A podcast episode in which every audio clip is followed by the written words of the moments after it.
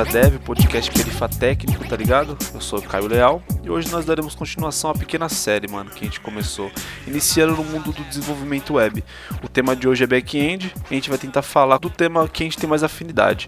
A gente espera que a gente possa acrescentar um pouco de conhecimento para vocês. E hoje, mano, novamente eu tô com os back-enders mais gambiarreiros da América do Sul. Salve, salve, Reginaldo. Salve quebrada, salve pimentas e em Guarulhos não tem só o aeroporto.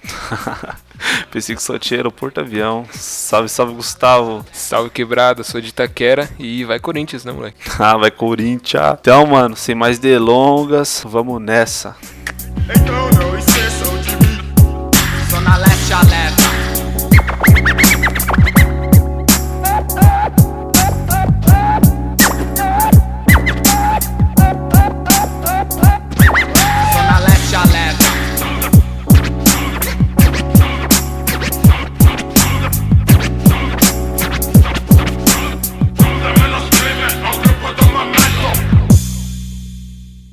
Bom, vamos lá. Back-end, querendo ou não, é um negócio muito doido, né, cara? É o caminho para quem gosta da parte mais lógica, né, do software. Quem gosta de criar as funcionalidades, vai pegar a lógica de programação mais complexa do sistema. Claro, dependendo do sistema, né? Porque às vezes consegue fazer tudo no front. O front hoje ele tá bem avançado. Só que dependendo do sistema, o back-end vai ser encarregado pela parte dura da lógica de programação. Vai fazer a conexão com bancos de dados, vai cuidar da estrutura dos aplicativos. E, cara, quem cuida dessa área geralmente precisa de um aprofundamento muito grande de alguns conceitos teóricos, para você não fazer muita cagada. A gente precisa enfatizar isso para as pessoas, tá ligado? Então a gente tem uma variedade maior, né, de opções que a gente pode escolher entre diversas de linguagens de programação, não igual no front, que tem o CSS, JavaScript, o HTML e os frameworks, mas a gente tem um monte de linguagem de programação, paradigmas diferentes de arquitetura, de bancos de dados, tem muita coisa para aprender. E não quer dizer também que seja uma área mais fácil que a do front-end, com certeza não, mas existe um leque gigantesco de ferramentas que a gente pode trabalhar certo?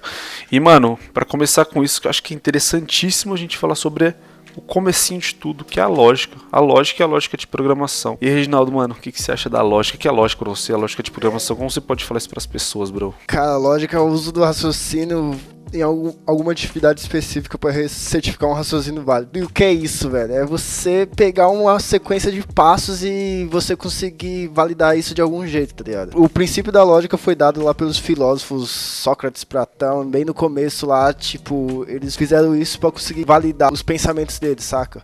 Eles fizeram da lógica para conseguir validar os argumentos dele, e então aquele método que eles aplicaram fazer sentido e valer como um todo. Após isso, após a lógica em si que a gente conhece, vem a lógica de programação, que é o que a gente realmente usa no, na computação e matemática. A lógica como um todo aí, ela tem várias vertentes, que são a lógica de predicados, lógica de programação, lógica matemática. O que a gente está mais focado em lógica de programação. Novamente, lógica de programação é você dar uma sequência de passos, que esses passos validem alguma coisa. Por exemplo, você tem determinadas variáveis variáveis, que consiste em dados, por exemplo, de você calcular um, uma soma, você pega essa, esses, essas variáveis, faz a soma e retorna o resultado. Os passos que você vai tomar para fazer essa soma é a lógica que você está tomando. Então, a lógica de programação é isso: você utilizar esses passos, mapeá-los e transformar eles em um resultado. Pode crer. É, é um lance de você ter.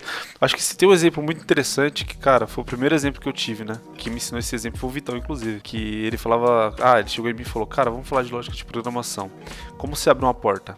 Eu falei, caralho, colocar a mão na maçaneta abre a porta. Não, você dá um passo, chega na porta, dependendo da distância, você coloca a mão, gira a maçaneta, vê se está aberta. Então existe todo um passo que determina um caminho para chegar num fim que é abrir a porta. Né? Além tipo de você abrir a porta, você verifica se ela está aberta. Se ela não estiver aberta, você toma outra ação, que é abrir a chave, né, velho? É. Que é você pegar a chave e abrir. Tipo, você tá tomando a partir de, das variáveis que você encontra nos passos, você toma várias decisões. Toda uma sequência para chegar em um objetivo, né? Sim. Isso daí a gente usa muito para poder, cara, se chega lá, o cara chega e fala que era um projeto, quero fazer um site X. Ah, eu quero que mostre a foto do meu sobrinho e o carrinho embaixo. Ah, como é seu sobrinho, qual é o tamanho da foto que você quer, tipo, uhum. a gente tem passos lógicos para poder entregar. Tudo bem que esse exemplo foi bem, bem lixo, mas cara, é, é um passo lógico, com licença. Na resolução de problemas diários também, né? Quando você aprende lógica, você É, por exemplo, eu tive um caminho aí que antes eu não sabia muito lógica e comecei a estudar mais programação a partir de depois que eu comecei a ser mais conhecedor da lógica, matemática, lógica de programação em si. Eu tomo resoluções de problemas com a partir desses caminhos. Sim, eu vejo pra quais vida do- caminhos seguir, o que pode acontecer e você, tipo, você consegue tomar esse passo pra vida. Tá? Você fica mais consciente pra tomar decisão, pra resolver Cabeça problemas. de É. programador é sempre Pensa em passos, melhor, né, né? De back-end, eu não sei front aí, hein, mano. Acho que é ilustrado no front, zoeira. Que nem aquela piada. Eu nunca vou entender as mulheres. Ninguém vai, mas por que você diz isso? Minha esposa me pediu para ir ao mercado e disse: traga seis ovos. Se tiver batata, traga nove. Tinha batatas, daí ela ficou brava porque eu só levei nove ovos. Vai entender? Ah, vai entender, né, mano? Cabeça de programador, né, velho? É o que é, então centenas vão sentados e milhares vão em pé em todas as estações. Ali preste atenção nos PFs, o trem para o povo sai. Mas outra coisa que é importantíssimo aprender, cara, é sobre banco de dados, né? Banco de dados aí, Gustavo, mano. O que, que você sabe sobre banco de dados, bro? Banco de dados eu vejo como sendo coleções de dados que, tipo, eles, eles são relacionados entre si e quando são organizados eles podem torna- se tornar informações, né? Então os dados eles são ali da forma primária eles são pode não valer nada, mas juntos eles têm eles formam a, a informação, né? Que é o que a gente precisa no no back-end, no desenvolvimento ali. Sim, Na hora que a gente vai mostrar uma coisa na tela ou que fazer algum cálculo. Se mostrar uma, apenas uma parte, não. Que isso? Sim, Agora trazer um dado. tudo ali, a Sim. gente tem a É a aplicação. mesma né? coisa que você pegar palavras vazias, tá ligado? E, tipo, as palavras não fazem sentido, vai, mas você armazena aquelas, aquelas palavras, pode consultar, você vira, vira frases que, se você montar ela logicamente, vira frases, você, aí elas fazem sentido de fato. Banco de dados também é tipo você persistir o dado, tá ligado? Você, que nem, vamos dizer, na, que nem eu falei antes, na nas variáveis lá, você tem as variáveis e tal, mas quando o computador morre ou a aplicação morre, ela, os dados somem. E no banco de dados você está persistindo aquela informação, para quando o usuário acessar novamente, aquela informação ainda está disponível para o usuário. Que é importantíssimo, inclusive. Existem várias formas de banco de dados, né? Tipo, tem, tem vários tipos de arquitetura que isso, inclusive, daria um tema para outro podcast. Mas é importante a gente saber que o banco de dados é o lugarzinho onde a gente guarda um monte de informação que não faz sentido nenhum a priori. Então, a gente vê um monte de informação lá. E aí, depois, quando a gente organiza direitinho com lógica, né? A gente consegue ter umas informações, cara. E aprendam sobre bancos de dados, pelo amor do Senhor Jesus. E a linguagem mais, mais utilizada eu acho que é o SQL, né, cara?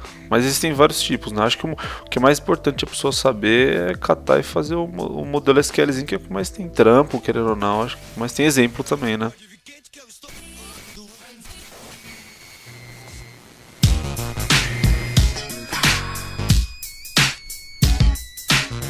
Outra coisa que é importante também é sobre servidores web, né, mano? Servidores web, cara, eles são responsáveis por tudo que a gente navega e trafega pela, pela internet. O que você pode falar aí sobre servidores web, Reginaldo? Cara, uma forma de tentar explicar fácil o servidor web. Imagine que você tem um computador lá que está numa rede.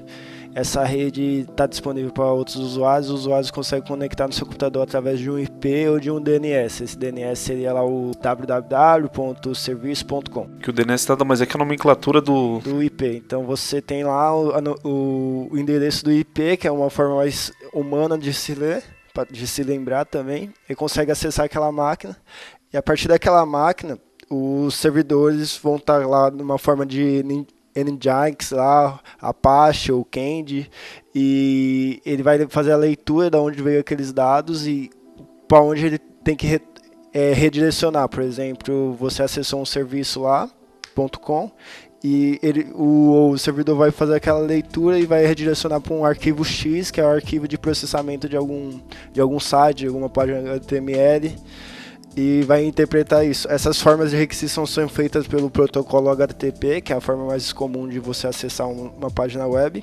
E também são dispostas em HTML ou pode ser disposta em JSON também, que é um tipo de resposta de uma view. E você, tipo, no seu trampo lá, você usa o que, Gustavo, no seu trampo, mano, de servidor web? Eu costumo usar o Nginx. Pode crer. Eu eu antes usava o Apache, mas como o pessoal lá usou o Nginx, então eu comecei a usar ele mesmo. Mano, qual Já- que é a pronúncia desse negócio? CNN, É, NGIX? tem, tem gente que fala NGINX. Nossa, mano, coloca depois, vamos botar Não, na mano, edição o bagulho é do Google NGINX. falando lá. Pra falar certão. Aí você bota lá porque para as pessoas saberem o que é. É NGIX. É isso aí, né? Eu vejo muita gente falando NGINX. Eu vejo NGINX. NGIX, NGIX, tô um monte de coisa, velho. fudeu, aí já Lá no trampo lá a gente usa, a gente usa também, a gente usa bastante o Apache, tá ligado? Lá Em poder. produção eu tô usando Apache também e em homolo- homologação não, é desenvolvimento eu uso o Nginx. Então, mano, o servidor web basicamente é o cara que vai pegar a informação que foi enviada pelo browser, vai interpretar aquilo, vai pegar e, e vai buscar um documento que vai ter o- a sequência lógica que vai conversar com a máquina e aí através disso ele vai bolar uma resposta e vai levar pro browser novamente para onde o usuário tá, o usuário ou uma aplicação, né? Que aí pode ter outros tipos de, servidor de é o meio, agentes. é, por exemplo, o meio termo entre a interface do usuário e o processamento do back-end. Então ele está ali no processando aquelas duas pontas, recebendo as requisições do usuário, enviando para o back-end, back, pegando o que está do back-end e mandando para o usuário novamente. Sim, Então, É uma coisa importante de, de aprender, porque Sim. a hora que você terminar um site, você tem que publicar ele, né? Porra. Você tem que entender É. isso aí. E a gente falou mais ou menos umas coisas que tem que. Num outro podcast, Sim. a gente falou umas coisas que é importante SSH, saber. O SSH é o FTP. E, cara, o HTTP, velho. Puta, é uma parada que precisa muito saber. Sei lá, se não souber como, como montar um header, se não souber o que é um header, se não souber como funcionam os códigos de resposta, tá ligado? Fica muito confuso na hora de quando dá erro assim. É importante saber, interessante. Acho que nem todo desenvolvedor web ele tem a, a cultura de catar e se for catar o documento sobre como funciona HTTP e estudar. Tem alguns artigos que podem facilitar esse entendimento, a gente pode linkar aqui, mas não existe muita cultura. Tem muita gente que não sabe como funciona o protocolo HTTP e o cara é programador há um tempo. Eu mesmo, quando tinha dois anos de experiência, um ano e pouco de experiência, não sabia muito bem. A gente está falando também muito aqui dos servidores web e, citou os exemplos de open source aí, que é o que a gente mais usa, que a gente é do universo open source e tal, tá sempre aí. Mas também tem os privados assim da Microsoft e tal, O que Yes. tem o, o C Sharp, o, é o IS, ASP, .NET usa tal, então tem também esses que são mais um pouco mais difíceis de se achar um pouco a documentação, mas também é bem parrudos. É, mas sei não. tá, tem informação que eu não vou poder responder com clareza. Nas circunstâncias as quais vivemos, sobrevivemos. problemas que afetam o povo da periferia. Uma coisa também, mano, tem que saber pra porra é sobre arquitetura, né, cara? Arquitetura, organização de projetos. E existem alguns padrões, né? Senão você vai ter uma aplicação de que Você jeito? vai desenvolver ali em equipe e cada projeto é de um jeito, e vai chegar Cada- desenvolvedor novo, você não sabe como o outro projeto foi feito, É todo mundo assim, se né, perde. mano? Teve gente- cara que fizeram. Tem cara que faz a gambiarra e não documenta. Esses caras que inventaram os padrões, eles fizeram a gambiarra, documentou e virou um padrão, velho. Você é louco, velho?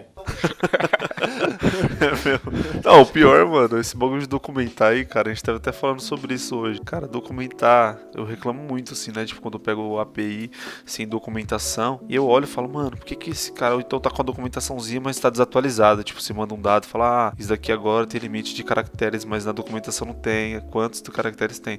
Aí você vai na tentativa de erro e descobre que ele tem limite. Aí você fala, pô, esse desenvolvedor filho da puta aí, cara, não atualizou a porra da documentação. Aí eu comecei a mexer no software que eu já tinha documentado e comecei a atualizar umas coisas. Nossa, mano, e a vontade de dar um alt tab mexer na documentação lá? Nossa, vontade nenhuma, ô, mano. Desculpa aí todo mundo que eu já xinguei, beleza?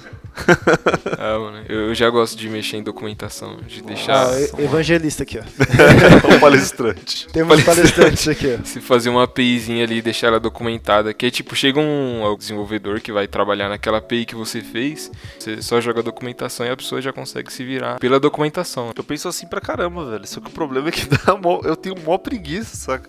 Eu acabo fazendo, tipo, a pessoa não, não é só responder.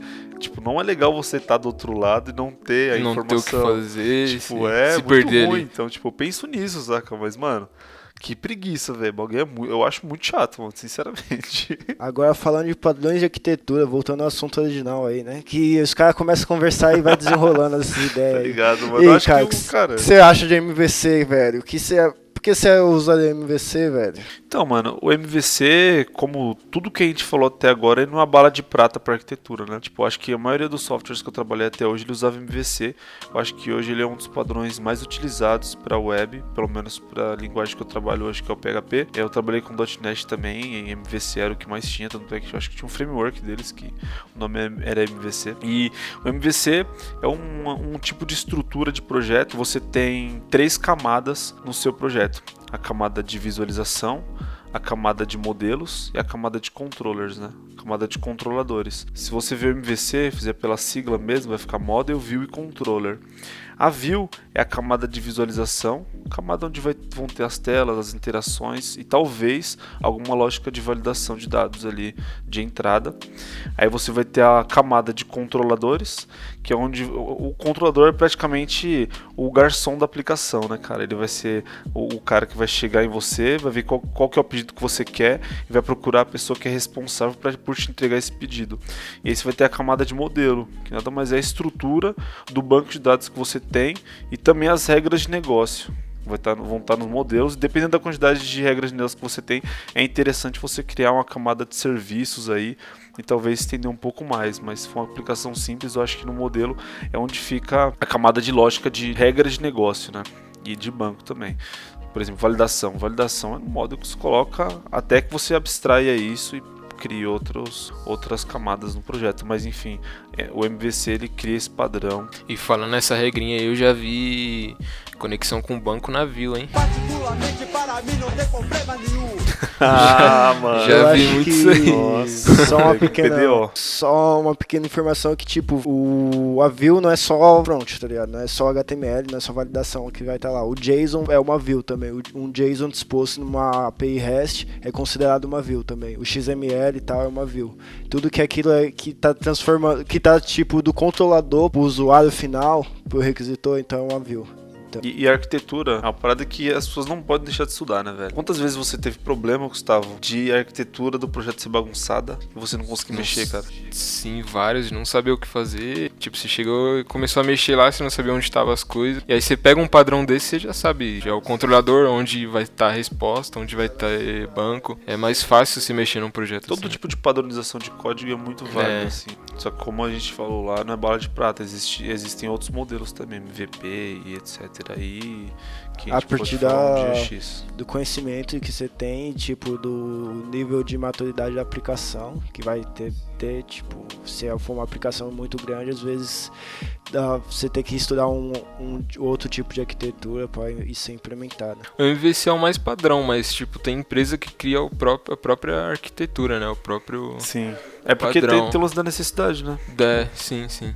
Porque o MVC nem sempre, sei lá, supre a necessidade do projeto. Sim. É o la- o lance que a gente tava falando dos passos lógicos. O cara cata, ele vê o que ele precisa. Como é que eu vou arquitetar?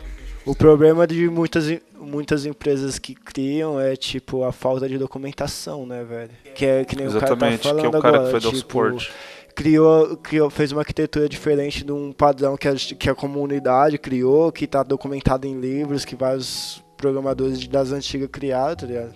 E criou um negócio novo, só que não documentou aquilo, não explicou. Aí o desenvolvedor que criou aquela arquitetura no, no começo da empresa acabou saindo e foi tipo meio que herdando os desenvolvedores antigos e aquele Tipo, o time já todo mudou e quem tá novo na, na equipe não sabe como que funciona de fato aqui, aquela arquitetura e quer mudar. Eu vejo muito isso, tá ligado? A pessoa que não começou no início da equipe, viu que a arquitetura é diferente e tá querendo mudar por falta de documentação da própria empresa, sabe? É, então, e quem é que, sem falar assim, quando você cria uma arquitetura dentro da empresa, quem é que vai dar suporte pra aquilo? Vai ficar, ah, peraí, vamos refaturar tal parte, assim. Nem sempre acontece, né? Às vezes a equipe não tem tempo pra isso. Menina Leblon, vermelho batom, foi vista com o Joe, malhando na praça, sabótica não, convoca no som, a paz dos irmãos de toda quebrada. Sabotagem, mano, anise, eu vejo diabólico, fico, analiso, um branco e um preto unido, resposta ficando ridículo. Falamos aí de arquitetura, falamos aí de banco de dados, falamos aí de lógica, falamos de servidores web. Agora a gente pode falar de web services, né, Service. mano? É um assunto bem interessante, é bem doido, né? Eu vejo como sendo um meio de comunicação para a aplicação. Então, a aplicação ela pode se comunicar com outros web services e esse mesmo web service serve para receber, né? Então, o front-end ele consegue se comunicar com esse web service e, e fazer as coisas. O web service ele vai buscar na aplicação e retornar a resposta, né, para quem requisitou. Uma camada, né, de comunicação, porque ela acaba facilitando a, a, a comunicação entre aplicações que não são iguais, né? Se Sim, é, tanto... porque ele tem um padrão. Sim. Web Services meio que, tipo, faz várias aplicações. É, imagina aí o seu celular, tá ligado? Você tem o celular que precisa se comunicar com vários outros serviços, que nem um aplicativo X, que precisa se comunicar com o banco, você precisa se comunicar com a API do Google para pegar mapa, a sua localização. Então você tem vários, um, você consegue se comunicar com vários outros aplicativos que dispõem esses serviços, às vezes de forma pública, que qualquer um pode acessar com uma linguagem de programação, às vezes com o tipos de autenticações, que pode ser N tipos, hoje a gente tem N tipos de autenticação, os mais os mais famosos aí é o Basic, o ALF, o JDW, que é JSON Token Web. Essas são as formas, uma das formas mais famosas aí de fazer isso. E você, a partir de uma única aplicação, você consegue se comunicar com vários outros serviços que são especialistas. Tipo o Maps do Google, você consegue se comunicar com ele e pegar toda, todos os serviços dele e tal. Sim. Tipo, que exemplo você tem de web service que é aberto publicamente? Ah, velho, a API do Star Wars, velho. Tipo, você tem lá, você consegue fazer um, um get na API deles lá e, tipo, ver os personagens e tal. Então, o que o Renato falou mais ou menos de um get. Quando você acessa uma URL no seu browser e dá um enter para entrar num site, você está fazendo um get, que é uma, uma requisição de busca. Então, por exemplo, quando a gente vai, quando você tenta acessar a API do Star Wars, como o Reginaldo falou, com a API pública, você acessa uma rota, em vez dessa rota trazer para gente um código HTML e aí uma página, ele traz para gente um dado. E com esse dado a gente faz alguma coisa. Por exemplo, ah, vem três personagens lá, a gente cata esses personagens e lista eles numa lista bonitinha HTML e aí a gente com isso consegue ver dado, não sei o que lá. Então é muito interessante o web service porque ele é um serviço que disponibiliza um dado que não, to- na sua aplicação você não precisa mais fazer. Tipo, você só precisa capturar os dados de outro lugar. Tipo, ah, queria muito ter os dados do Star Wars aqui. Tipo, como você teria que criar uma aplicação para isso? Você teria que é, Cadastrar no banco de cadastrar dados no banco de todas as dados, informações. todas as informações. É um puta trampo. Então, existem, ah, por exemplo, o Google Maps. Cara, o Google Maps ele disponibiliza para você uma API de todos os dados que ele tem de geolocalização de um zilhão de coisas. Se você fosse desenvolver isso daí, você dá um puta trampo. Então, é muito interessante o Web Service por conta disso. Ele facilita muito a vida do, do- da web, né? Em geral. Sim, além tipo de assim tem um pouco sobre os- as autenticações e tal, e o Caio falou um pouco aí sobre a definição de GET. Além do GET, a gente tem que definir que também existe vários tipos de web service. Existe o, o SOAP, existe o REST, existe agora recentemente também lançado o Gra- GraphQL. São várias formas de você poder se comunicar com uma API com web service externo. Então, o SOAP é uma, uma das primeiras formas que foi lançada, que é você disponibiliza uma classe publicamente, o usuário que vai, vai consumir essa, esse web service. Então, imagina aí que você tem uma classe da sua aplicação lá que faz a soma de dois números. Então, você consegue disponibilizar essa classe para o usuário consumir e fazer a soma dos dois números usando outra linguagem que não é a sua que você desenhou a aplicação. Você quebrou o problema de, de incompatibilidade Sim. Entre linguagens. E o REST, ele faz diferente, ele disponibiliza as informações para você fazer essa lógica. Pode ter uns conceitos de lógica lá dentro, tal, a partir das entradas. A aplicação dele é disponibilizar essas informações de uma forma leve, que seria o JSON. Então, mano, o JSON é uma, uma formatação de texto leve para interpretação de uma máquina. Tipo, pra gente é muito fácil a gente ler e escrever informação. Para as máquinas é muito fácil você interpretar e gerar informação. A forma, o JSON é só um formato de texto que a máquina consegue interpretar e gerar com facilidade, tá ligado? E é uma, um que a gente chama de string, né? Que é um formato de texto. E as linguagens geralmente elas têm suporte para interpretar esse tipo de formato de texto. E aí você consegue criar vários tipos de coleções, né? Que aí já entra num paradigma de matemática que é que é de matrizes, né? Que é um assunto para outra outra hora aí. Mas enfim, deu para falar um pouco sobre o que são web services. As autenticações também é importantíssimo você saber um pouco, mais ou menos. Tipo as autenticações que a gente falou aqui foram sobre web services, né? Que é a JWT, é o Alf e a Basic. A Basic praticamente você vai fazer uma autenticação usando um user e um password, se vai fazer uma requisição, se você tiver autorização para entrar nesse lugar para você acessar uma API, você vai acessar. A JWT é só um formato de token, nada mais que isso. E a partir desse token você consegue fazer umas coisas, tipo, no token você tem codificação tipo de tempo, que tem token, é, o ID do token e outras informações que estão codificadas nele. E o Alt já é mais parrudo, né? Você tem meio que um framework de autenticação de dados. Ele já tem uma estrutura por trás para poder fazer autenticação. Então, sei lá, se eu fosse começar a mexer com autenticação, eu usaria uns conceitos básicos com os tokens de JWT. Por exemplo, se cata com um usuário e uma senha, você faz uma requisição para um cara que vai fazer essa autenticação. Em vez de você ficar usando seu usuário e sua senha, você faz a autenticação uma vez, o cara te retorna o token e a partir desse token você acessa a aplicação até que ele expire. E aí você vai gerar um novo token.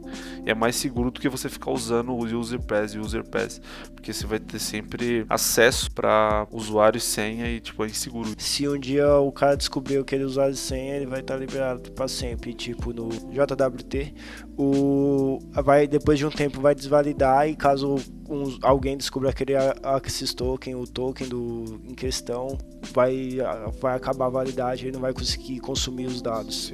É, já tive tipo, já descobri falhas em alguns sites justamente por isso, porque a, o token dele era válido eternamente, então eu consegui fazer varreduras no site, capturar todas as informações do site por causa por conta dessa falha. Falta de validação. É. Então é aí, importante ó. você conhecer várias falhas. Aí pessoal, dá para vocês darem uma fuçada nos sites e verem quem usa token e ver se os tokens estão infinitos aí. Ó. Reginaldo é o menino do hacker supremo, não esqueça disso. E, e, um, e, esse site aí que eu descobri essa falha é grande, hein, pessoal. Eu mandei e-mail pros pessoal, os caras não me responderam aí. Essa lenda aí que o Reginaldo invadiu o PT aí, mano. Não, não, mas não vamos falar de crise, não. uma parada interessante também é que muita gente acha que o JWT e o Alt eles são parecidos, né? O JWT ele é só o token. E o Alt, por exemplo, ele pode usar o JWT, inclusive muitas vezes ele usa o JWT que é o token para poder fazer as requisições. Importante saber, para saber também toda essa parte de web services, tal, o REST, SOAP, autenticação, é você estar tá bem afiado com os servidores web, que foi uma das coisas que a gente falou, que tipo os dois estão muito muito ligados, muito próximos um ao outro, sabe? Você Sim, você só consegue fazer um web service se, você, se ele estiver disponível na web, então você tem que ter um servidor web por trás para você liberar o web service para se comunicar. Então vai ter o HTTP ali, vai ter um vai ter um WS, WSDL, que é o SOAP, vai ter as comunicações de headers, vai ter as comunicações de os verbos HTTPs, que são é get, que não falei, o post, que é você escrever dados, o put, que é você editar. Então tem uma uma página na internet chamada RFC, que ela explica tudo isso, que é você, todos os verbos de, de, de, servidores que você tem e tantos os verbos quanto os códigos de retorno desses servidores, que é o 200, 201, 404, que é o mais famoso que todo mundo conhece, que é o not found, que é de não encontrado. Então, quando você também que o pessoal conhece pra caramba, né? Sempre dá pau nas coisas. Então, quando você vê lá uma página 404, né, porque alguém inventou aquele número, é um conceito web definido, que o número foi definido de 404 para todo mundo estar tá ciente daquele número. Então você tem vários outros números lá, que nem o 100, que é de continue, 201, que é de uma informação criada, 200, que a informação foi ok, tipo, ela chegou no servidor e foi devolvida como ok. Sim, é uma página interessantíssima para você que quer aprender sobre códigos de erro HTTP http.cat. Nossa, Que lá mostra velho. coisa que todo mundo gosta e todo mundo acha demoníaco, que é o gato. cara, tem vários gatos lá, os gatos faz cara das coisas que acontecem. E vocês têm que ver essa página que ela é fenomenal. A 404, por exemplo, é um gato embaixo de uns papel. Tipo, ele tá lá, ó, not found, not found, the gato not found, tem o 200 ok, é muito fofo. Fofo e engraçado, porque é uma criatura demoníaca que ela faz feições super interessantes sobre os códigos de HTTP e acaba sendo explicado com feições que são mais fáceis de, de se aprender, né? É uma zoeira, mas acaba sendo mais fácil, tá ligado? Enfim, cara, aprendam isso, velho. Aprendam, aprendam. Nossa, velho, o http.get do 100, que é do continue, é um gato voando, velho. Só... É mó brisa. O maluco fez isso aqui, mano, acho que ele não tinha nada pra fazer. e vamos lá, né? Tipo, depois de você catar e estudar lógica, estudou lógica de programação, estudou banco, estudou servidor web, estudou um pouco de arquitetura, estudou um pouco de web service. Tipo, e aí? Beleza, estudei toda essa caralhada aí. Que linguagem eu escolho, tá ligado? Que linguagem eu vou escolher para começar a programar em back-end? Existem muitas linguagens. Existe o PHP, JavaScript, o Python, .NET, Java, Go, Ruby. Tipo, dá pra ficar aqui horas. E eu, particularmente, eu recomendo o PHP. Porque eu trabalho com PHP e foda-se o resto, tá ligado? Gustavo trabalha com PHP, Reginaldo trabalha com PHP na maior parte do tempo. Embora a gente trabalhe com outras coisas, com JavaScript, com Python também. Cara, PHP é o xodózinho, né? Foi com que eu aprendi. Foi, foi onde eu aprendi a fazer gambiarra de verdade, gambiarra top. E é aquela linguagem que se chegar um projeto você sabe fazer, mano. Você não precisa ficar martelando ali. Exatamente, cara. Você pode fazer todas as arquiteturas, você pode, você pode chamar banco, navio, faz o que você quiser, velho. É tudo, o bagulho é liberadão. Então, tipo, a linguagem que a gente tá falando aqui zoando e tal, mas, cara, uma linguagem muito versátil. É muito fácil você começar a programar em PHP. É uma das linguagens mais utilizadas no mundo. Tipo, a linguagem mais utilizada no mundo hoje é o JavaScript, mas o JavaScript ele tem uma particularidade, né? Ele funciona no back-end e no front-end. Então, sei lá, ele tem uma vantagem aí meio que que é até mancada, né? Vamos lá. Então ele tem uma versatilidade, ele tem uma facilidade de implementação. O mercado para programadores PHP, ele, ele tá sempre procurando, tem muito, muita vaga para desenvolvedor PHP. Eu não, eu não vejo tanta vaga assim para outras, outras linguagens. Acho que é porque o PHP, ele é, além de ser fácil, a infraestrutura do PHP ela é muito barata para você criar. É muito barato você criar uma aplicação em PHP. O servidor web que você vai usar para o PHP o Apache ou o Nginx, né? coloca o Google aí de novo, mano. Vai ser, você vai ter um servidor Linux, tipo, as tecnologias vão ser open source. O, o, gasto, o gasto que você vai ter é uma linguagem que ela é leve, ela não é pesada, então o gasto que você vai ter com o servidor não vai ser alto. É barato você criar e é barato você dar manutenção com PHP, certo? Então, mano, o PHP é da hora, velho. Tipo, o PHP, cara, quantos anos o PHP tá no mercado aí? 94. Foi 94 foi lançada a primeira versão do PHP. PHP foi criado pelo Hans Mullerdoff. Ele no começo ele criou só para fazer alguns scripts tipo, básicos com Perl e tal. Era meio que um. Queria acompanhar a quantidade de visualizações no site, ou de é, acessos, era, né? É, um negócio bem simples assim. E tipo, foi crescendo, crescendo e chegou até o que é hoje. E o PHP passou muitas implementações que fizeram ele crescer. Tipo, hoje a gente tem aí o JavaScript e tal, que tá crescendo, mas um dos problemas do JavaScript que eu costumo muito comentar é que ele está crescendo tanto, que estão lançando tantas ferramentas que você pode começar a usar uma biblioteca hoje e ela ser depreciada, né? tipo, semana, semana que vem. Então, você tem, tem esse risco ainda com o JavaScript e tal.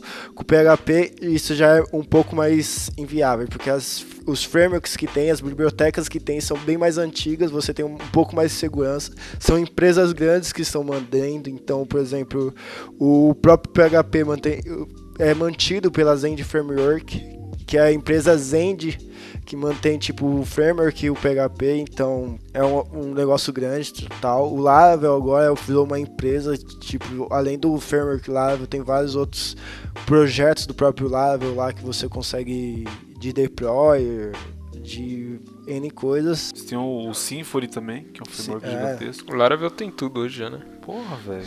Laravel é maravilhoso. Mas, e, cara, tipo... o PHP ele tem uma comunidade ativa. Sim. Tipo, comunidade. Ah, só no Brasil que, cara, tem PHPSP, PHPRJ, PHP, PHP Brasília. Bahia, BH, PHP... tem PHP Santos. Mano, tem, aqui eu acho que só em São Paulo tem umas 10 comunidades diferentes de PHP, velho. Tipo, você tem um puta suporte, cara, em todo lugar que você tivesse, pelo menos. Onde os lugares assim que tem computador, né? você tem suporte de PHP. E, cara, 20 e poucos anos. Você tem material pra caralho pra consulta, velho. Livro, artigo. E para começar com PHP você precisa de, que nem você falou, máquinas levels você come- consegue começar a programar. Já com um, um editor de texto lá, bloco de notas, um Apache, você já consegue rodar suas primeiras Hello Worlds e tal. Você já consegue ter um feedback do que você está fazendo. Sim. Então isso é interessante, você começar com uma linguagem assim. Mas uma coisa que a gente também tem que pontuar assim, é que nem o Caio falou, ah, o PHP é nosso xodó tal, só que a gente trabalha com outras linguagens, então é importante você saber que linguagem não é tudo, sabe? Não é o, linguagem não é o seu Deus. Cada linguagem é um tipo de ferramenta específico para resolver um problema. Então ela, ela foi criada para resolver um problema, então você tem que entender porque ela foi criada para você implementar ela no melhor caso. Não só porque ela foi criada, mas qual é a finalidade dela hoje, né? Porque, por exemplo, o PHP ele foi criado para monitorar acesso em site.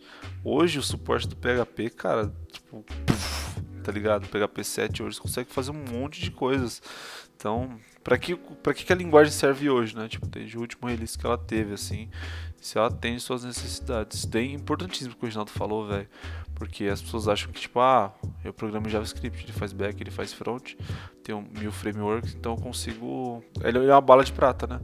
Ele é minha bola de prata, eu consigo matar todos os problemas com ele, mas não, não necessariamente. Voltando lá no começo do podcast, tem fazer a sequência lógica daquilo que você precisa e a partir disso, por exemplo, uma sequência lógica. Ah, eu preciso fazer uma aplicação em um dia com as gambiarra loucas. PHP. tá ligado? Zoeira, Ah, mano. Dá pra PHP fazer top. isso em JavaScript também, mano. Dá, mano. Nossa. Sim. E, Só não e, dá pra lá. fazer em Python, né? Que Python é top. Sim, Python. Fazer cagada no Python, o cara tem que, ser, tem que ter vindo do PHP, né?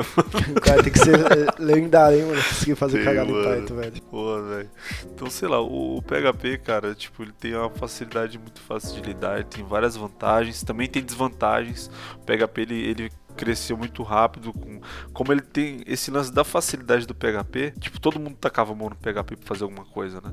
E aí aconteceu que muitos programadores ruins criaram códigos legados gigantescos e macarronados e acabaram sujando um pouco da imagem da linguagem. Tipo, ela te muita possibilidade e essas possibilidades aí nem sempre são boas. É que nem o Caio falou, né? Tipo, é uma linguagem fácil de se começar, mas por, por ser fácil, às vezes os caras começam a ganhar dinheiro muito rápido. Tem muita história assim, velho. Você começa a trabalhar numa empresa X que o cara começou a aprender a programar, conseguiu montar uma empresa, conseguiu começar a vender, conseguiu um dinheiro para investir na empresa. E aquele código que ele fez totalmente sem padrão nenhum, porque ele tava estudando, começou a ganhar vida, tá? E ficou meio que macarronado. E você, pra conseguir refatorar isso, leva um tempo, tá ligado? É, então, o tempo que geralmente as empresas pequenas não vão É. ter, velho. Ah, faz assim, contratar um cara pra refatorar. Esse cara vai adorar. Igual contratar um cara pra documentar. Então Só é o. Gustavo. Escolha a linguagem, vai, pra cima do bagulho, tipo, estuda o negócio, faz mesmo. Se aparecer alguma lojinha pra você fazer, faz mesmo, foda-se, faz do jeito que você tá, tá ali. E depois você vai melhorando, mano. Pensa que eu tô falando assim que isso acontece muito, mas não é por- porque acontece que você vai ter que ficar pra trás. Você tá fazendo ali, você tá aprendendo e o. O único problema aqui é você deixar de aprender, você deixar de estudar padrões de projeto e, e deixar de refatorar. Refatorar é uma das coisas que você tem que sempre estar fazendo. Não, não tem essa de uma linguagem é melhor que a outra, mano.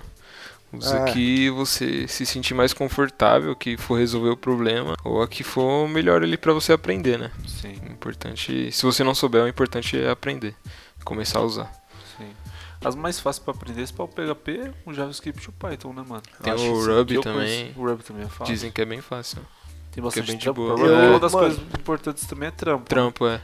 É, Então, então o Ruby tem, tem bastante trampo, inclusive paga bem o Ruby, né? paga, Paga bem, bem. o Ruby paga bem. mano. E é de boa pra aprender. É, o, o Rails, que é o framework, que a gente vai falar já já sobre o framework, mas o Rails ele deu a ideia pra bolar uma parte de framework que veio pra frente. Então, eu não sei se o Ruby é fácil ou se o Ruby on Rails é fácil, tá ligado? Porque o, o Rails, tipo, a partir do Rails, da ideia dele, de você conseguir montar tudo com muita facilidade, você, você teve o Laravel, você teve o Django, tá ligado?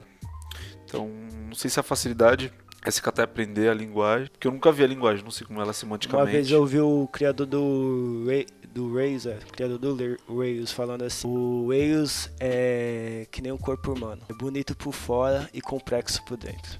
É, mano, filosófico, lindo, né? Felicidade do conhecimento. É, pessoal, na moral aqui, ó. Gostaria de fazer uma pausa filosófica pra esse momento nosso aí. Gustavo vai filosofar. É, eu queria que todo mundo prestasse atenção assim no que vai ser dito agora, porque a felicidade do conhecimento é o conhecimento da felicidade. Nossa, mano. Nossa, mano. Ó, só outra informação importantíssima aqui é que antes da gente começar a gravar esse podcast, a gente estava assistindo o último programa do mundo. Então, se você quiser assistir o último programa do mundo antes de ser back-end, faça isso. Sua vida vai ser uma bosta. Vamos lá. Vou derrubar tudo isso aqui. O senhor quebrou meu rádio, mas por que fez isso? Quebrei porque sou corintiano. E mano, depois de aprender linguagem de programação, de você conseguir reproduzir alguma coisinha, tipo, ah, vou printar uma coisa na tela, fazer um cálculo, vou ver como funciona as matrizes, né, que a gente chama de array, enfim, começar a aprender é, o que é variável, o que é tomada de decisão, o que é Laço de repetição. laço de repetição, essas coisas básicas da linguagem e conseguir montar uma coisinha básica, o cara tem que saber montar já uma aplicação, né? E é muito difícil aprender a programar e tipo, ah, vou montar uma aplicação, como é que eu vou fazer? Vou montar MVC aqui do nada? Tipo, como é que é esse MVC aí? É, eu E acho, mas, tem- mas eu acho importante o cara dar uma estudada. Não, tipo, sim. tentar. Mas o pra ele conseguir o que a gente falou no, no do front-end lá, o cara ele quer ver resultado, saca? Então, talvez fosse interessante ele aprender a linguagem, como funciona, e catar e aprender um pouco do framework também, e o que são bibliotecas. Frameworks e bibliotecas. Uou! O que que você acha de frameworks e bibliotecas aí, Gustavo? Bibliotecas, é, a gente pode ver como sendo uma coleção de implementações para colocar, é, colocar as regras ali. Então, você pode pegar como exemplo de uma biblioteca o jQuery, que ele Sim. serve para manipulação do, do HTML, do- dos blocos do HTML. E aí, dentro, dentro desse jQuery, ele te dá uma API para você conseguir mexer com, com os blocos de conteúdo, com, com as divs. Outro exemplo também de biblioteca é uma biblioteca para manipulação de string. Então você consegue tratar uma string, você consegue cortar essa string. Isso aí é uma biblioteca. Ela é importada no, no seu código e você usa o que, o que precisar, né? Se você precisar de alguma coisa dessa biblioteca, você vai usar. Se você não precisar, você- ela vai estar ali para para ajudar no que for preciso, né? É um conjunto de, de funcionalidades externas, assim, que você usa quando precisa. que você não precisa desenvolver, né? Você pode procurar uma biblioteca que atenda a necessidade e você não perde tempo reinventando a roda, né? Que, Exatamente. E- Tipo, biblioteca que a gente tava falando de autenticação, JWT. É. Tem biblioteca pronta, não precisa Biblioteca desenvolver que- JWT não, de Alt, ou, enfim. que já faz isso aí, Sim. você não precisa ficar Só refazendo. implementar, né? Sim, sim. E framework, mano, você tem ter uma treta foda, né? Biblioteca e framework. Sim, sim. É, tem, tem muita gente que tem bastante dúvida em relação a isso, porque é bem parecido, né? Mas na verdade o framework ele é a junção de várias bibliotecas para você tenha um meio que um padrão ali e consiga juntar tudo e fazer o que Sim. você precisa. Você acaba estruturando. O framework, ele meio que. Eu tenho a impressão de que o framework ele te dá uma estrutura pré-montada para que você crie a aplicação. É a biblioteca, Sim, sim. você cria a sua estrutura e você estende. Estende A tradução literal da própria palavra framework significa estrutura. Foda-se. A estrutura do. Que nem, por exemplo, vamos pegar aí o Laravel, Laravel. do PHP. Se você vê o core mesmo do, do Laravel, você vai ver que tipo é várias bibliotecas, tá ligado? Baixada no tudo lá, ali, tanto que tem boa parte das bibliotecas do Laravel não são do Laravel, são do Symfony, que foram usadas pra lá, pra, tipo, montado tal. Qualquer lugar ali, mano. Então, Os caras são ligeirão. aquela parte que você baixa ali do Laravel para você montar seu aplicativo é o que o Taylor montou ali, que tipo é a pasta app e tal, montado certinho para você já começar a codar a partir do core que ele criou do framework. Então, o framework é aquela estrutura que você começa a trabalhar em cima, a partir das bibliotecas, que nem o Gustavo falou, que das bibliotecas já criadas. Sim. Pode crer, mano. E aí, pessoal, vamos encerrar essa treta aí, mano, que é biblioteca e framework? Caralho, porque já, já deu essa treta aí, né? Já viu essas tretas aí que tem na internet? Como sai do vídeo? Zoeira. E, mano, eu particularmente, depois que você aprendeu o PHP, por favor, Eu indico o Laravel pra, Laravel. pra, pra mexer, tá ligado? É, já nem programa mais em PHP, mano. Agora é só Laravel. Só Laravel, nem sei mais como funciona. Aí não. Aí não, mano. Primeiro você aprende, depois você desaprende. É, É, depois você mais uma desaprende. camada, tá ligado? Ficar escovando beat? Porra nenhuma, mano. Minha cara não é escovar beat não, bro. Zoeira, se precisar escovo também. Tá me ouvindo aí, né, pessoal do Media Monks? Ficar pagando de braço curto não, né, mano? Favela sinistra na madrugada, filha da puta assassino de farda. Se eles te ver, tenta correr. De qualquer forma, se proteger. Seja firmeza, mantenha atitude. Então, mano, é, a gente indica aí o Laravel. Depois de aprender o PHP, é importante, porra, pra caralho, tá ligado? E assim, vamos lembrar, cara, pra estudar um back-end bonito, pra você conseguir ser um back-end fofo, você vai na casa da sua tia, ela vai apertar sua bochecha e falar você é fofo. É o back-end. Aí você tem que ser o Aí você vai ter que cara. formatar um computador porque você é back-end. Exatamente. Cara, você vai precisar de uma lógica boa, você vai precisar de uma lógica de programação boa, você vai precisar saber o que é banco de dados. Servidores web é interessantíssimo você saber uns conceitos, pelo menos os básicos, depois você estude isso. É importante saber sobre arquitetura, é importante saber sobre web services, é, tanto o REST, SOAP o GraphQL, como o Reginaldo falou. A gente vai colocar alguns links de referência sobre tudo isso. Podem ficar tranquilões. Mano, PHP, JavaScript, Python, .NET, Java, o que você quiser aprender. A gente recomendou o PHP aqui por amor. E o, Python também por amor, o JavaScript também, mas se você quiser aprender outra coisa, tem mais dificuldade, mais problema, porque tudo é uma bosta, menos PHP. Tem essa oportunidade aí, tá ligado? E sobre frameworks e bibliotecas também aprenda, a gente recomenda aí o Laravel. Procure sobre algumas bibliotecas de validação. O Reginaldo ele participou do projeto aí do O Respect. do Respect Validation, que ele falou que é muito da hora. É bom, hein? Eu não cheguei a ver direito, mas assim, aprenda tudo isso. Eu não vou, eu não vou falar que essa é a ordem correta. Talvez se você ver a linguagem, começar a ver alguns resultados e aí ver alguns passos lógicos para montar algumas coisas seja mais interessante, você tenha mais vontade de estudar. Só não deixe de estudar esses conceitos e também os conceitos de redes que a gente falou no episódio anterior, porque, cara, é, isso vai te fazer um profissional muito diferenciado no mercado. E também vai te tornar um profissional, tipo, melhor, tá ligado? Tipo, você não vai. Você vai lidar melhor com o problema, você vai saber o que você tá fazendo. E não tem nada melhor do que você saber exatamente tudo que tá acontecendo no momento que você tem um problema, assim, cara, de verdade. É até um alívio, assim. E vamos pular para outro assunto interessantíssimo aí, cara, caralho, caramba, cara, caraô.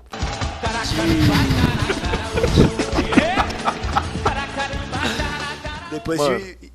Depois de você aprender tudo isso, tipo, e aí, linguagem e tal, banco de dados, caralho, e aí, agora, como a gente faz? Vai pra faculdade, fica sem faculdade, como arruma um emprego, como não arruma, fica em casa. Então, eu acho que, cara, eu acho que é, import... é interessante o quê? Ter contato, tá ligado? Você ter contato pra ver se você consegue arrumar um trampinho, tentar fazer um freela pro tiozão do mercado aí, sei lá. Ou então, velho, você vai ter que meter uma facu pra conseguir um contrato de estágio, tá ligado? E, sei lá, a faculdade ela vai te trazer um pouco desses conceitos aí. O Reginaldo pode falar melhor, porque ele teve. Ah, a faculdade pra mim é um lugar que você vai perder dinheiro, né, mano? Eu, eu vejo como assim também, mas tipo, a faculdade ela vai ensinar é Java, né? É o que eles ensinam lá. Perder dinheiro. Dois. Eu, eu não sei, mano. Eu, A faculdade ela vai abordar mais um pouco dos conceitos, mas vai tentar solidificar um pouco mais os conceitos de lógica, de algoritmos, é... Eles não tá justificando aqui perder dinheiro. Um monte de justificativo. Mas, tipo, na a moral, faculdade pra quem tá começando assim, mano, e não sabe nada, eu acho que é uma boa, tá ligado? Vai Então, porque base boa. acaba dando um Ah, mano, é que, nem o, é que nem o Bruno falou no, no episódio anterior, velho. O Bruno, tipo, ele Foi direcionado foi por direcionado isso. pela Mas, por exemplo, se ele não tivesse contato nisso, mano, ele ia estar tampando a locadora spa. Tá ligado? Tipo, o importante, cara, se aproxima de quem você conhece que faz isso. E- Troca ideia com nós aí, manda mensagem, dá um jeito. A gente vira e mexe tá sem tempo, tanto é que agora é 1h45 da sexta-feira, a gente não tá no peão. A gente tá disponibilizando conteúdo aqui, tá ligado? Mas, mano, tenta ter contato e o estágio talvez seja importante pra conseguir o primeiro contrato. Contato contrato, né, mano? Duas coisas É, importantíssimas se, aí. tipo, você tiver já uma, uma base ou alguém que te ajuda, pega uma faculdade de AD também, que é mais barato só pra, Sim, sei lá, Só pra conseguir o contrato. Esses Você caras pega aqui um são cara- muito do conta da faculdade, pessoal. Faz faculdade aí, pega, tem faz uma faculdade da hora, pá, faz uma USP lá, entra no. É, isso a gente tá falando para o web, né? Pra, é, pra desenvolvimento agora. Não, pra outras coisas eu não sei de nada, mano. Tô falando aqui de web, certo? Não, é que pode E surgir aí, pitaco surgir aí os caras aí dando pitaca e. Não, É, é, pra caras desenvolvimento. Mas é. EAD é mais barato. Sim, EAD talvez seja. Pra quem não quer, quem não tá afim de catar e fazer 4 anos ou 5, tipo, quiser só entrar no mercado de trabalho, talvez o EAD seja uma, uma, uma iniciativa, né? E, cara, mercado de trabalho pra tecnologia, puta, ele é muito, muito bom, tá ligado? Você tem necessidade de funcionário pra tecnologia. A demanda é bem maior do que a oferta de profissionais. Então acaba que você tem um salário um pouco maior do que as outras categorias. Dependendo da empresa, tem umas regalias que outros lugares você não tem. Depende muito, né? Tem que avaliar muito bem esses critérios de regalias, porque às vezes, ah, é um, um meme que mandaram esses dias, mandaram pra vocês também. É, amanhã no feriado a gente vai trabalhar. Caralho, mas vai trabalhar? É, mas você pode vir de bermuda. Acontece muito disso, velho. É igual Tipo, ter, ter escorregador no trampo, é um benefício. Ninguém escorrega lá, mano. O bagulho tá na poeira, porque você tem, tipo, trabalho pra porra. Tipo, mano, o mercado de trabalho de tecnologia, ele é bom e é ruim, tá ligado? Tipo, pra você ficar doente também é um dois. É doente. Eu tô falando de doente de espirrar, não, mano. É doente de mental mesmo, tá ligado? Tipo, cara, pra ter ansi- ansiedade. uma ansiedade, uma depressão. Pra ter, tipo, probleminhas assim, é um dois, cara. Porque você tá o tempo todo lidando com problema, é, você tem muito acúmulo de trabalho. Nem toda empresa vai te dar o suporte que você precisa pra resolver problema, muita cobrança. Então, sei lá, é um mercado que você tem que avaliar muito onde você tá entrando, saca? Se eu fosse ir nessa manhã, queria que soubesse um pouco de mim. Meu coração só Deus conhece. Uma mina normal, com qualidades e defeitos. Então, quebrada, mano, o bagulho é o seguinte. Episódio anterior a gente falou sobre o front-end. Mano, esse episódio a gente falou sobre o back-end. A gente abordou alguns temas de rede, paradigma de arquitetura. A gente não falou só sobre linguagem. A gente tá tentando passar rápido para tentar fazer uma guia de aprendizado para as pessoas. A gente vai disponibilizar os links para que vocês possam acessar todas as referências que a gente falou até agora. Qualquer dúvida, pode entrar em contato com a gente. O tempo que a gente tiver disponível, a gente vai tentar falar com vocês. A gente está tentando falar com algumas pessoas para entrevistar também, porque a gente procura outros tipos de temas. Cara, o que a gente falou aqui, tente estudar também. O que a gente falou por último aí sobre a cultura, o mercado de trabalho, alimentação. Tente entender que a gente não tá querendo ser melhor que ninguém, a gente não quer ser coitadinho de nada, a gente só quer alguns tipos de mudanças, a gente só quer que as diferenças sejam aceitas em qualquer tipo de ambiente, tá ligado? Então, é, acredito que a gente vai fazer outro episódio, não sei. Talvez seja sobre DevOps, a gente não tem certeza sobre isso. É interessante que a gente faça. E também é, um episódio que a gente deveria ter feito primeiro, que é por que, que eu vou ser desenvolvedor web, né? Que a gente falou sobre front, sobre back, mas e aí, tá ligado? Então, é, é importante saber que depois que você aprender essas coisas, você vai entrar no mercado que talvez você não você demore um tempo para se ambientar, mas não tenha medo, mano, tá ligado? Aprenda o bagulho. Não é só no mercado que você vai usar programação, tipo, sei lá, seu pai tem um comércio, ele precisa de um site, mano, você consegue fazer um bagulho pro seu pai, faz um corre. Você vai juntar dinheiro, você consegue fazer um software, não depende de ninguém. Aí você faz um software para gerenciar umas paradinhas, tipo, ah, recurso da sua casa. Tipo, mano, a programação ela não se resume só ao mercado de trabalho. Ela também pode ser usada para sua vida pessoal e também a lógica da programação ela ajuda demais na vida, tá ligado? Então é isso aí. Se alguém quiser falar alguma coisa, Eu gostaria de fazer um convite. É, gostaria de convidar todos aí ao back-end na segunda, quarta de junho, dia 13. A gente vai fazer o, o meetup mensal do Backend BR. Então estão todos convidados e estamos à procura de palestrantes, principalmente aqueles, aqueles palestrantes que foram do grupo de minorias aí, que nem a gente falou, LGBTQ+, mulheres, pessoas negras. É, então você mandando a palestra aí, você pode ter certeza que você vai participar. Então esperamos sua palestra. E fica ali no, na metro, no metrô paulista, né? É, vai ficar ficar próximo, vai ficar pertinho dessa vez. Se você tiver alguma ideia de algum espaço que a gente possa colar, seja um pouco mais pra periferia, mano, dá um salve também que a gente tenta colar, a gente dá o jeito. A gente vai estar presente lá, o convite fica feitão aí. Não tenha medo de palestrar, né, mano? Até porque palestrar talvez deixe um pouco mais seguro pra, pra vida também. Então, é isso aí, mano. Então, tá acabando o, o podcast e é bro. Ah, demorou, mano. É nóis, Backend, Podcast, Quebra Dev, Gustavo, Reginaldo, Caio, Ah, mano. eu acho que tem que falar que a gente vai estar. A gente não, desculpa. O Quebra Dev Backend Brasil vai estar no Brasil JS, em Brasil. JS, É, Eu mano. infelizmente vou estar porque vai ser no período do meu casamento e eu não vou estar Mano, participante. olha a voz dessa criança que vai casar. Como é que casa isso aí? Casa, né, mano? Demorou, mano. É isso aí. Valeu, valeu, valeu. Calça boca de sino, cabelo black da hora. Sapato era mocassim ou salto plataforma. Gerson Quincombo mandava mensagens aos seus. Tony Bizarro dizia com razão Vai com Deus, Tim Maia falava que só queria Chocolate Tony Tornado respondia. Lady Zu avisava, a noite vai chegar. E com Totó inventou o samba soul. Jorge Ben entregava com Cosa Nostra